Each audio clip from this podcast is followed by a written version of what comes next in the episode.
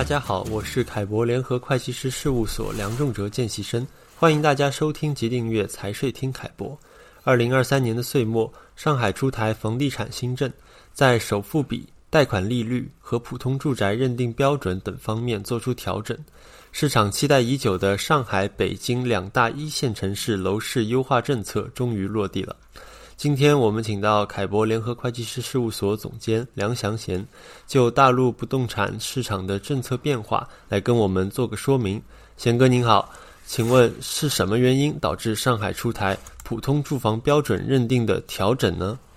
阿忠你好，各位听众大家好，主要是因为近年来大陆房地产市场的下行压力已经从二三线都市传导到了超一线都市的北上广深了。所以，二零二三年十二月十二日结束的中央经济工作会议提出，积极稳妥化解房地产风险，促进房地产市场健康发展，完善相关基础性制度，加快构建房地产发展新模式。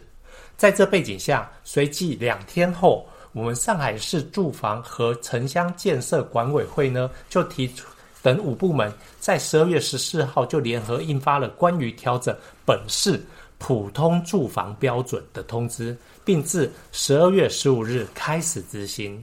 这样听来，中央对不动产这个支柱产业仍是非常的关心。那么，上海出台的通知主要有哪些内容呢？嗯，出台文件是上海市住建委、市房管局、市规制局、市财政局、市税务局这五个部门联合发文的。内容为为更好满足居民刚性和改善性住房需求，经市政府同意，现将调整本市普通住房标准事宜呢，通知如下：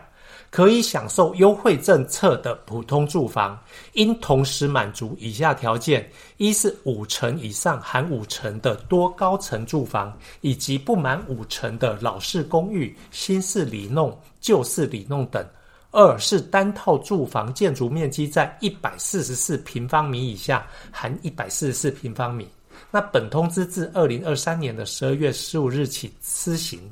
那么对照自二零一二年三月一号起执行的普通住房标准，可以见到这现在这个通知是取消了有关价格要求的条款。因为原来的条款是针对上海市内环以内总价小于四百五十万，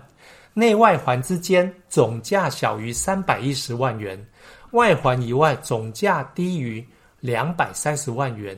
以上的这一些老的价格要求标准呐、它才能够称为是上海的普通住宅。那这个已经是十二年前的价格了，基本上百分之八十以上的住宅都远超过这个标准，已经都不是。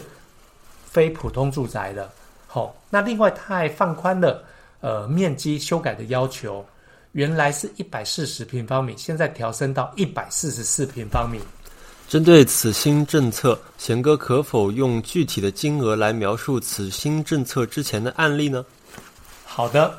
好、哦，我们假设上海台商啊早年在浦西内环以内买入面积一百四十平方米，总房价为四百万元的普通住宅。现在你用一千八百万元售出，如果按照原来的认定标准，虽然购买时啊，它是已经满了五年以上，但因为啊总价现在已经超过了四百五十万元，属于非普通住宅标准，那么它的增值税的部分就要按差额，也就是一千八百万减掉四百万等于一千四百万，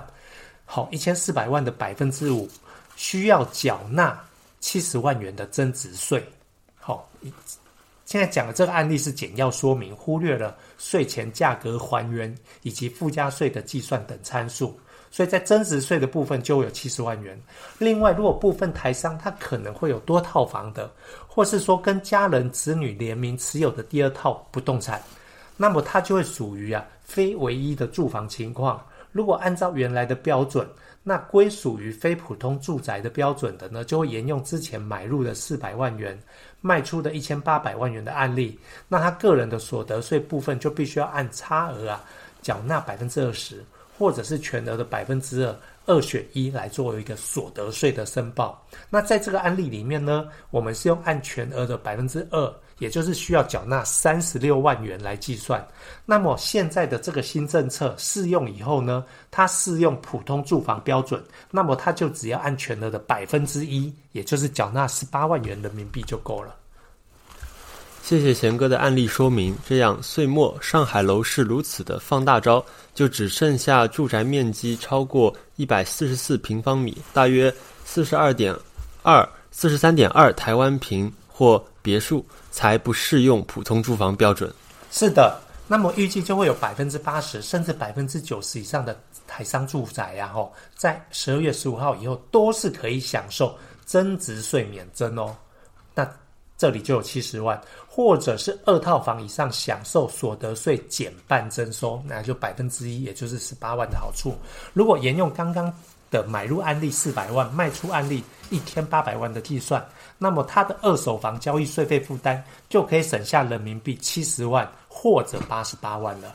哦，所以上海减少了二手房交易的成本，将有助于提升啊楼市的流动性。台商如有退休售房，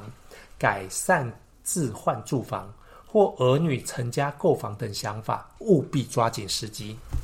凯博联合会计师事务所处理两岸台商的传承转型与退场经验丰富，协助财税务的咨询服务。若有相关问题，欢迎与我们联系。谢谢大家今天的收听，拜拜。